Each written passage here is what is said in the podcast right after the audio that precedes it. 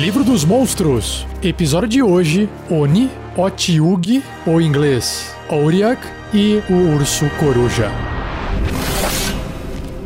Regras do DD 5E. Uma produção RPG Next.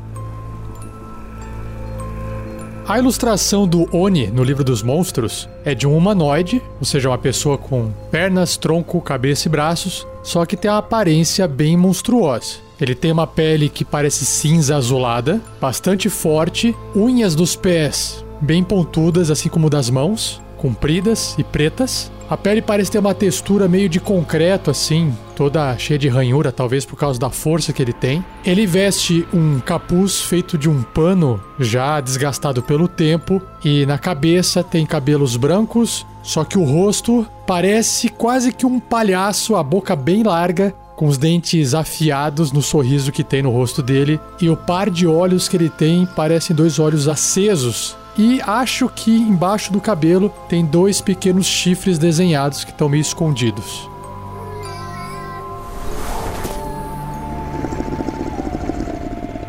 O livro descreve o seguinte: nas canções de Ninar, os Oni são bichos papões assustadores que assombram os pesadelos das crianças e adultos, mesmo eles sendo muito reais e sempre famintos. Eles consideram os bebês humanos especialmente deliciosos um Oni se parece com um ogro demoníaco com pele azulada ou esverdeada, cabelos negros e um par de pequenos chifres de marfim brotando de suas testas. É, na ilustração o cabelo tá branco. Seus olhos são pretos com pupilas surpreendentemente brancas. E seus dentes e garras são pretos como azevite, ou azeviche, que é o nome de um minério extremamente preto. Terrores noturnos. À luz do dia, um Oni esconde sua forma verdadeira através de magia, ganhando a confiança daqueles que pretende trair quando a escuridão chegar. Essas criaturas podem mudar seu tamanho, assim como seu formato, se parecendo com um humanoide enquanto passam por cidades, fingindo ser viajantes, que legal, lenhadores ou forasteiros. Em tal forma, um Oni faz um balanço da seleção de humanoides no assentamento e bola uma maneira de raptar e devorar alguns deles. Ogros magos. Os Oni são às vezes chamados de ogros magos devido à sua habilidade mágica inata. Apesar de terem apenas uma relação distante com ogros verdadeiros, eles partilham dos hábitos dos ogros de juntar forças com outras criaturas malignas. Um Oni serve um mestre sem fazê-lo se mostrar lucrativo ou se lhe for concedida uma luxuosa casa bem protegida. Os Oni cobiçam magia e eles trabalham para magos malignos e bruxas em troca de itens mágicos úteis. E para fechar a sua descrição, tem um pedacinho de papel deixado aqui no livro com uma anotação escrita à mão, que é uma rima infantil. Então eu vou fazer a leitura dela primeiro em inglês, porque ela vai rimar, depois eu faço a tradução. Em inglês, a rima infantil é a seguinte: Lock the door, blow out the light. The hungry Oni haunts the night. Hide and tremble, little one. The Oni wants to have some fun. Hear it scratching on the door. See its shadow cross the floor. The sun won't rise for quite a while, till then beware the Onis smile. E aí em português fica: Tranque a porta, apague a luz. O faminto Oni assombra a noite. Esconda-se e trema, pequenino. O Oni quer se divertir. Ouça-o arranhando a porta. Veja sua sombra cruzar o chão. O sol não vai nascer por um bom tempo. Até lá, cuidado com o sorriso do Oni.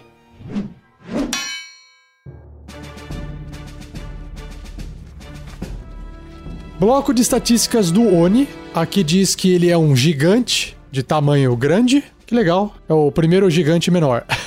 Ou seja, ele é tamanho de um ogro, né? E a tendência é leal e mal. Sua classe de armadura é 16 e ele tem uma cota de malha, uma chainmail. Pontos de vida 110, caramba, bastante, hein? E o seu deslocamento é 30 pés, 9 metros e voa ele voa 9 metros, os mesmos 30 pés. Caramba, que apelação. Em atributos físicos e mentais, ele tem força 19, bastante forte, é. Então faz sentido a ilustração dele. Destreza 11, na média, de um ser humano normal. Constituição 16, bem alta. Inteligência 14, é o que justifica ele fazer planos para poder raptar o pessoal, né? Sabedoria 12, acima da média. E carisma 15, caramba. E aí ele tem alguns bônus em testes de resistência. Para destreza ele tem mais 3, constituição mais 6, sabedoria mais 4 e carisma mais 5. Em perícias, ele tem bônus arcanismo mais 5, enganação mais 8, é óbvio, né? Para ele poder enganar as suas vítimas, e percepção mais 4. Em sentidos, ele tem visão no escuro de 60 pés, que são os 18 metros, e percepção passiva de 14. Idiomas, tanto comum quanto gigante. E seu nível de desafio é 7, uau, ou 2.900 pontos de experiência. Nos traços, ele tem arma mágica, conjuração inata e regeneração.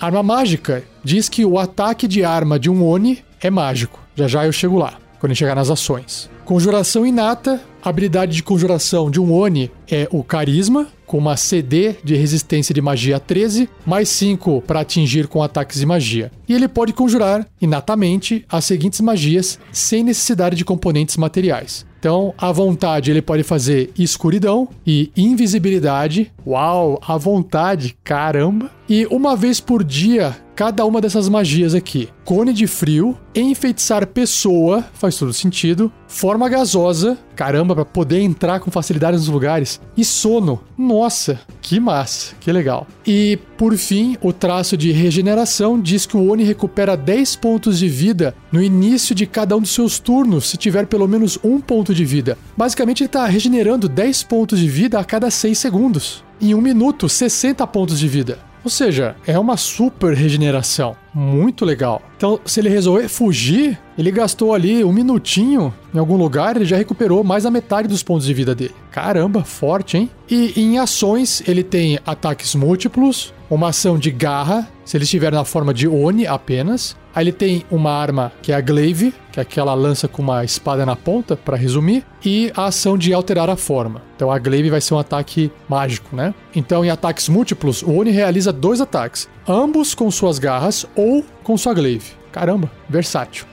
E a ação de garra e a glaive, ambos são ataques corpo a corpo com arma, que tem mais 7 para atingir apenas um alvo, só que a garra tem o alcance de 1,5m adjacente e a glaive tem dois quadradinhos, 10 pés ou 3 metros de alcance um pouquinho mais longe, né? Se a garra acertar esse alvo, causa 8 ou 1d8 mais 4 de dano cortante, e no caso da Glaive, se acertar, vai causar 15 ou 2d10 mais 4 de dano cortante, ou 9, 1d10 mais 4 de dano cortante, em forma pequena ou média. Lembrando que é uma criatura grande, tamanho de um ogro, certo? E aí, alterar forma, o Oni magicamente se metamorfoseia em um humanoide pequeno ou médio, ou seja, ele pode se passar por uma criança, se passar por um Halfling, um gnomo ou qualquer outra criatura média, né? Em um gigante grande ou de volta à sua forma verdadeira. Além do seu tamanho, nenhuma outra de suas estatísticas muda em cada forma. O único equipamento que se transforma é sua glaive, que se reduz para que possa ser empunhada por uma forma humanoide. Se o Oni morrer, ele reverte para sua forma verdadeira e sua glaive reverte para o tamanho normal. Que bacana. E esse é o Oni, apesar de curto,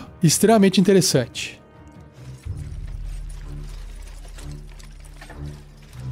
Ideia de aventura. Olha só, não é difícil de inserir o Oni em uma aventura, só tem que tomar cuidado com o nível de desafio dele, né? Mas, gente, ele basicamente é um psicopata serial killer. Se você se inspirar, agora tá na onda do Lázaro, né? O Lázaro pode ser um Oni que está metamorfoseado em humanoide, mas quando ele encontra uma família, ele se transforma num monstrão grande, forte e mata as pessoas. Acho que eu peguei pesado agora, né? Mas é a vida. Então, imagine que você está numa aventura, que os aventureiros chegaram numa cidade. Eu acho que aventureiros de nível 2, nível 3, já seria um baita desafio lutar contra o Oni de nível 7. Como se fosse um monstro solo. Dá para fazer um episódio investigativo. A lá seriados do Supernatural ou qualquer um que imite aí alguma coisa de Sherlock Holmes. E aí o pessoal daquela cidade, que tem que ser uma cidade que recebe visitantes, de vez em quando, né? Porque ficaria um pouco estranho ter um Oni ali muito tempo na cidade matando todo mundo, uma hora não ia sobrar ninguém para ele matar, né? Então tem que ser uma coisa mais recente. E aí o fato é de que o Oni se transformou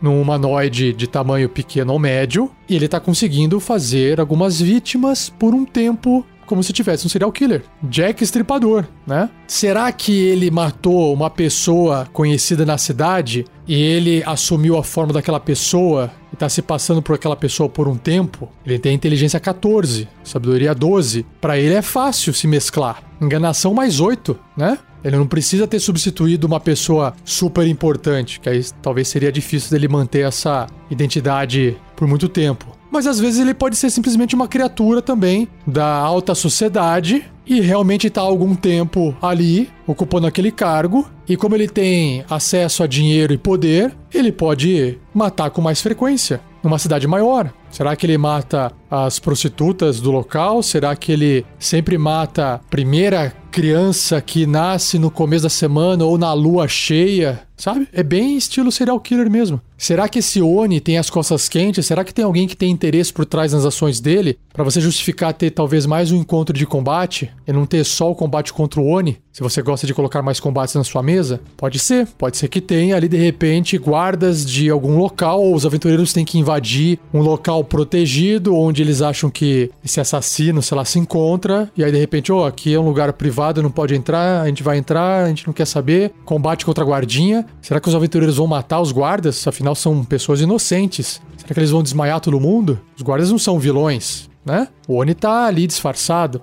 Aí uma vez que encontra o Oni, imagina você fazendo a transformação dele. Pode até começar, talvez, lutando contra o Oni numa forma humanoide pequena. E aí, de repente, quando ele perde metade da vida, ele se esquenta e se transforma. Estilo chefão de fase de videogame. Olha só que ideia simples, nada original, mas divertida. Se você também tiver uma ideia e quiser compartilhar, já sabe, fórum do RPG Next. Seja você também um guerreiro ou uma guerreira do bem. Para saber mais, acesse padrim.com.br barra rpgnext ou picpay.me barra rpgnext.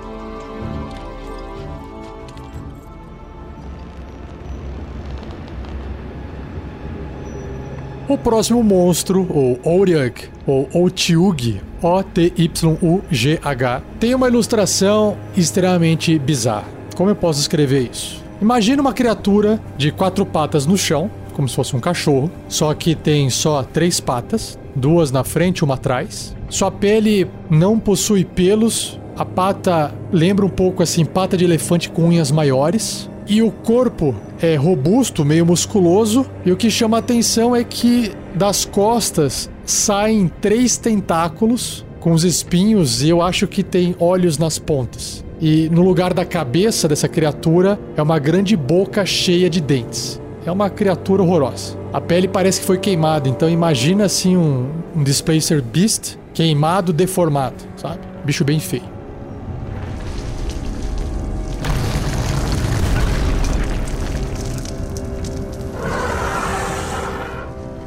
E o livro descreve o seguinte: um Oryag é uma grotesca criatura bulbosa sustentada por três pernas robustas, com olhos e nariz situados ao longo de uma haste flexível que serpenteia todo o seu corpo inchado. Dois tentáculos terminados em apêndices em forma de folhas espinhosos que o Oriak usa para levar a comida até sua boca aberta. Então, dos três tentáculos que ele tem, um deles tem olhos nas pontas, mas não tem muitos espinhos, e os outros dois têm bastante espinho. Bem nojentão. Um Oriak se enterra embaixo de montes de vísceras e carniça, deixando apenas sua haste sensorial exposta. Quando uma criatura comestível aparece, os tentáculos de Oriak emergem da imundície e agarram. Os Oryaks aproveitam ao máximo cada oportunidade para emboscar e devorar uma presa. Eles usam uma forma limitada de telepatia para incitar criaturas racionais em direção aos seus covis, às vezes fingindo ser outra coisa.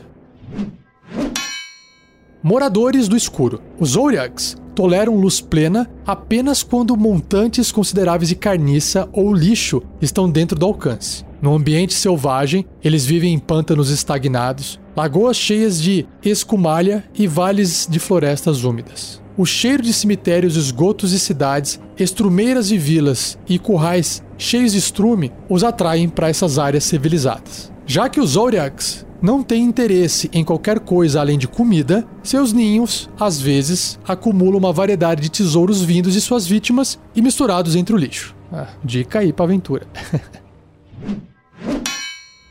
Guardiões simbólicos. Seres racionais do subterrâneo podem coexistir com os Zoriacs, empregando-os como trituradores de lixo. Olha só, com tais sustentos abundantes, os Zoriacs engordam em seus lamaçais, impassíveis por qualquer outro impulso ou desejo. Essa gula sedentária faz deles guardiões confiáveis. Enquanto estiver alimentado, um Oriak abstém-se de atacar outras criaturas. Porém, pretensos mestres de Oryx podem facilmente subestimar a quantidade de resíduos, carniça e carne necessários para impedir um Oryak de vagar à procura de comida. Mais de um Oryak domesticado, entre aspas, já devoraram seus zeladores após devorar todos os dejetos em seu lamaçal.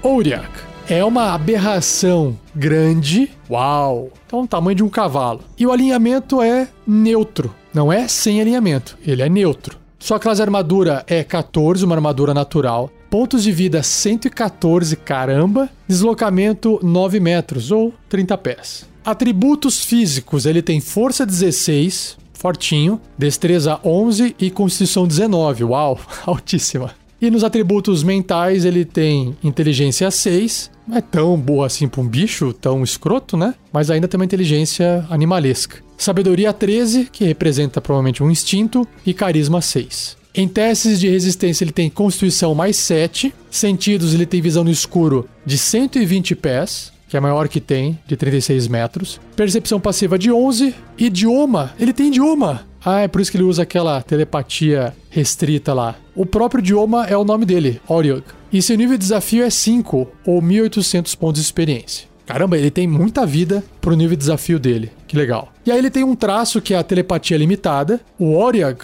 pode magicamente transmitir mensagens e imagens simples para qualquer criatura a até 36 metros dele, que são 120 pés, que possa compreender um idioma, essa forma de telepatia não permite que a criatura receptora responda telepaticamente, não há uma troca. Ele só consegue enviar. Interessante, interessante. Então aqui ele consegue imitar pessoas, às vezes pedindo por socorro, né? Em ações ele tem ataques múltiplos, a ação de mordida, de tentáculo e pancada com tentáculo. Em ataques múltiplos, o Orag realiza três ataques: um com sua mordida e dois com seus tentáculos. A mordida e o tentáculo são ataques corpo a corpo com arma. Ambos têm mais 6 para atingir apenas um alvo. A mordida é adjacente. E o tentáculo é mais longe, vai mais longe, tem 3 metros ou 2 quadrados, 10 pés de distância. Se a mordida acertar, causa 12, uau, ou 2d8 mais 3 de dano perfurante. E se o alvo for uma criatura, ela deve ser bem sucedida num teste de resistência de constituição com dificuldade 15 contra a doença ou ficará envenenada até a doença ser curada. Então não importa o tamanho dessa criatura. A cada 24 horas passadas, o alvo deve repetir esse teste de resistência, reduzindo seu máximo de pontos de vida em 5 ou um D10 em uma falha. Caramba, então pode matar a criatura depois.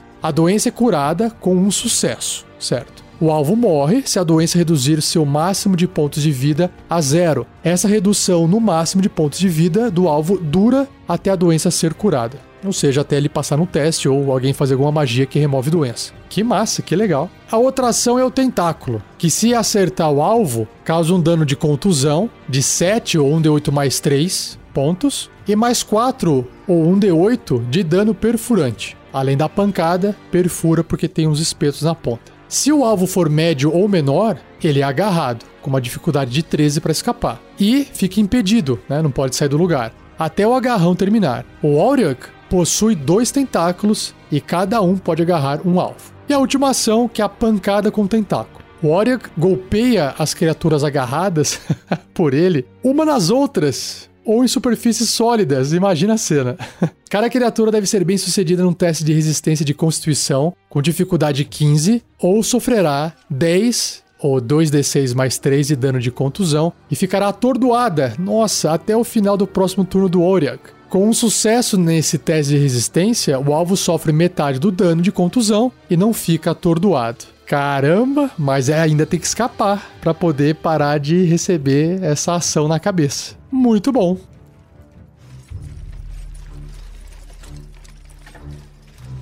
Ideia de aventura. Bom, eu imaginei primeiramente a seguinte situação com Warwick.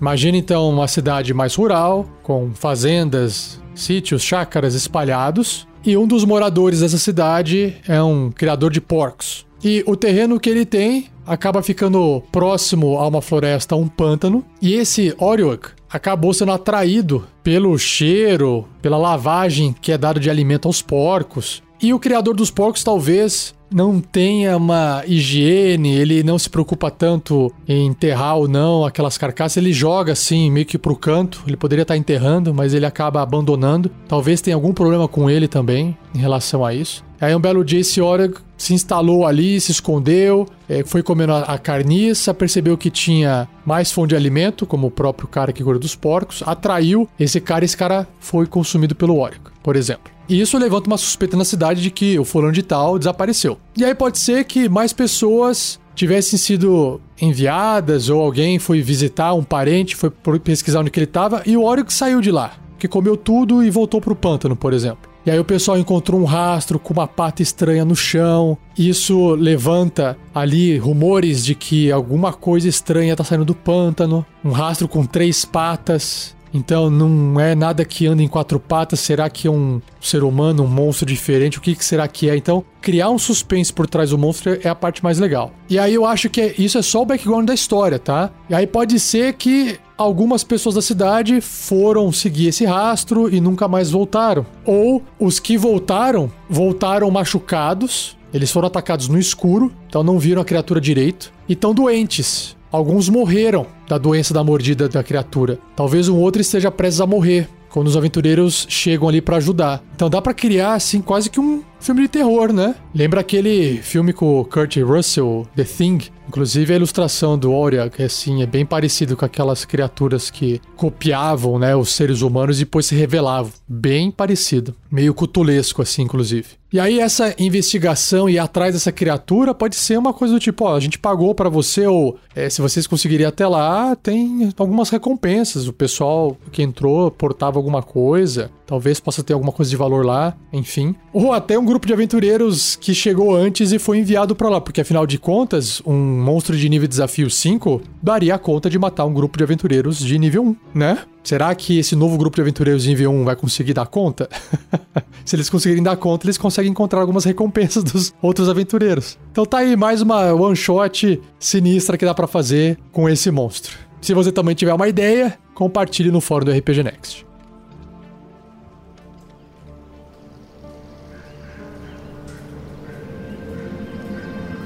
Por fim, o último monstro do cast de hoje é o urso coruja, ou inglês, owlbear. E a ilustração dele que tem no livro lembra exatamente um urso andando nas quatro patas e no lugar da cabeça, uma grande cabeça de uma coruja. E também nas patas dianteiras, junto do pelo que tem por trás dos braços, parecem se formar algumas penas. Então, uma pena misturado com um pelo.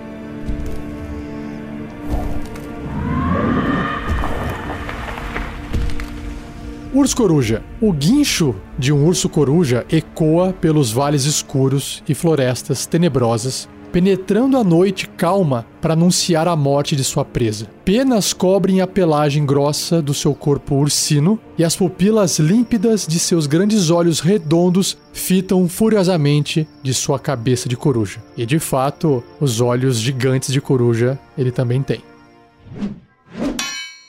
Ferocidade mortal. A reputação dos ursos coruja, por sua ferocidade, agressividade, obstinação e mau humor, os tornam um dos mais temidos predadores do ambiente selvagem. Existe muito pouco, praticamente nada, que um urso coruja faminto tema. Até mesmo monstros superiores ao urso coruja, em tamanho e força, evitam cruzar com eles, pois essas criaturas não se importam com a força superior de um adversário atacando sem provocação, da mesma forma que um pincher pode latir para você. Predadores excepcionais. Um urso coruja emerge de sua toca por volta do pôr do sol e caça nas horas mais escuras da noite, piando ou guinchando para declarar seu território, para procurar um companheiro ou para apavorar as presas no seu território de caça. Estas são tipicamente florestas familiares ao urso coruja, densas o suficiente para limitar as rotas de fuga de suas presas. Um urso coruja faz sua toca em uma caverna ou ruína repleta de ossos de suas presas. Ele larga mortos parcialmente devorados atrás da sua toca, armazenando porções de carcaças entre as rochas, arbustos e árvores ao redor. O cheiro de sangue e carne apodrecendo fica mais forte próximo do covil de um urso coruja, atraindo coletores e assim juntando mais presas. Os ursos coruja caçam sozinhos ou em casais. Se as presas forem abundantes, uma família de ursos coruja pode permanecer junta por mais tempo que o necessário para criar seus filhotes. Do contrário, eles se separam assim que os jovens estiverem aptos a caçar. Seria legal encontrar um filhotinho de urso coruja, né? Companheiros selvagens. Apesar de serem mais inteligentes que a maioria dos animais, os ursos coruja são difíceis de domesticar. Porém, com o tempo, comida e sorte suficientes, uma criatura inteligente pode treinar um urso coruja e reconhecê-lo como seu mestre, fazendo dele um guardião resoluto ou uma montaria rápida e resistente. Caramba, montaria. Povos e assentamentos fronteiriços, remotos, tiveram sucesso até em fazer corridas de urso coruja. Mas os espectadores frequentemente apostam em qual urso coruja atacará seu domador, como apostariam em qual iria chegar na linha de chegada primeiro. Comunidades élficas encorajam ursos coruja a fazerem suas tocas debaixo de suas vilas nas copas das árvores, usando as bestas como uma defesa natural durante a noite. Os hobgoblins apreciam ursos coruja como bestas de guerra e os gigantes da colina e gigantes do gelo, às vezes, mantêm ursos coruja como animais de estimação. Um urso coruja faminto pode aparecer numa arena gladiatória, impiedosamente eviscerando e devorando seus adversários perante uma audiência sedenta por sangue.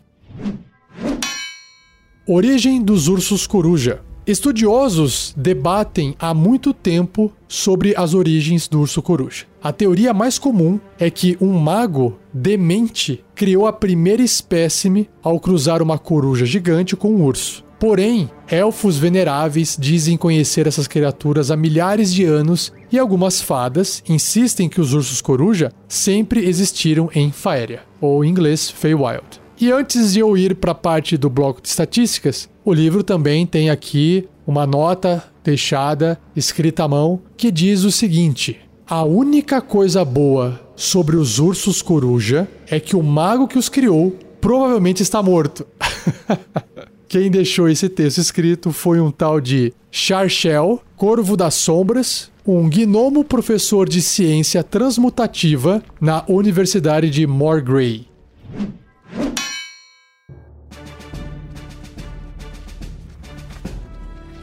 Urso coruja é uma monstruosidade grande e o seu alinhamento é sem alinhamento, unaligned, imparcial. Classe armadura é 13, uma armadura natural. Pontos de vida 59. Deslocamento 12 metros ou 40 pés. Em atributos físicos, 20 de força. Uau, super forte. Deslocamento 12, Constituição 17, bem alta também. E aí, em atributos mentais, inteligência 3, o que concede a ele realmente a inteligência de um animal selvagem. Sabedoria 12, um instinto e carisma 7. Perícias, percepção mais 3. Sentidos, visão no escuro de 60 pés ou 18 metros e percepção passiva de 13. Não tem nenhum idioma associado e seu nível de desafio é 3, ou 700 pontos de experiência. Ele tem um traço de raça, que é visão e faro aguçados, que diz que o urso coruja tem vantagem em testes de sabedoria e percepção relacionados à visão e ao olfato. E em ações ele tem ataques múltiplos, a bicada e a garra. Ataques múltiplos diz que o urso coruja realiza dois ataques, um com sua bicada e um com suas garras. Tanto a bicada quanto as garras são ataques corpo a corpo com arma, com mais 7 para atingir, ambos alcance adjacente 1,5m, apenas um alvo. Se a bicada acertar é 10 ou 1d10 mais 5 de dano perfurante, e se a garra acertar é 14 ou 2d8 mais 5 de dano cortante. Então, em termos de bloco de estatísticas do urso coruja, não tem nada demais. Então, o legal realmente é o lore da criatura, que eu posso explorar na ideia de aventura.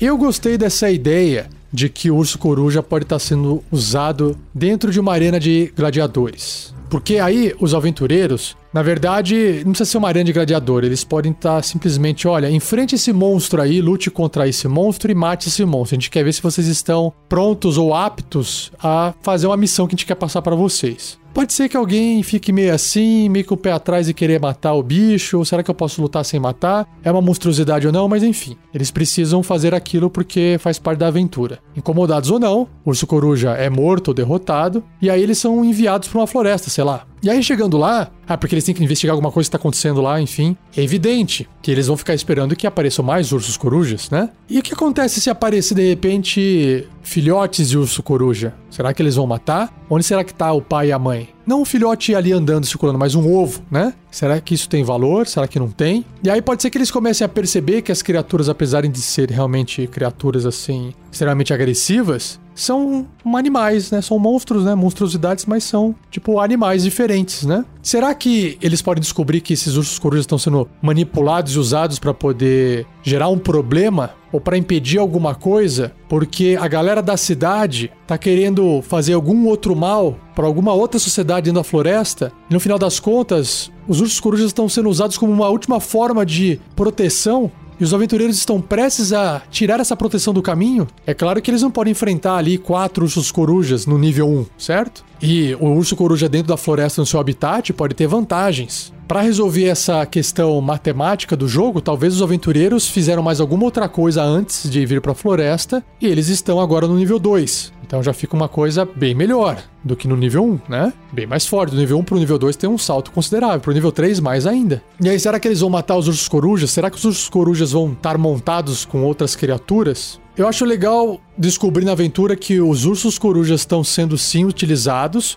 como uma ferramenta de proteção. E aí os aventureiros podem sim estar em desvantagem, estarem lutando ali e perceber que ferrou. E aí no último instante os ursos corujas param de atacar porque eles recebem algum comando de algum elfo, porque talvez o elfo observando de longe ali de cima da copa da árvore ele percebeu que os aventureiros não eram exatamente pessoas más, mas pessoas que também estavam sendo manipuladas por alguém da cidade. E aí ele interrompe aquele combate e ele explica: olha, é isso que está acontecendo. E aí os aventureiros podem descobrir um novo alvo. Ou falar assim, então tá, vamos fazer um combinado aqui, a gente vai voltar lá e vai falar que a gente resolveu o problema, a gente chega lá e remove, a, talvez remover a pessoa do poder não dê, né? Mas o que será que os aventureiros podem fazer para poder tentar evitar que isso continue acontecendo? Será que eles vão ter que inventar uma história e levar de volta alguma informação para falar assim, ó, tá aqui um pedaço de alguma coisa? Olha, a gente conseguiu, sei lá, eliminar aqui as criaturas ou o que vocês estavam buscando lá na floresta não existe mais? E talvez tentar resolver esse conflito através de enganação, né? Através de algum plano com as criaturas da floresta? Será? Então dá para desenrolar em mais conflito, em mais combate ou acabar por ali se for uma one shot. Que pode ter dois finais. O final 1 um é aquele final que mata todo mundo lá na floresta e acabou. O final 2 é não, eles retornam sem matar o pessoal lá na floresta e contam uma história diferente. Pode ser. E aí isso pode desenrolar outras tramas dentro da aventura, né? E já sabe, tem ideia de aventura, quer complementar? Como é que você usaria o Urso Coruja numa one shot ou dentro da sua aventura? Compartilha aí no fórum do RPG Next ou até no post desse episódio.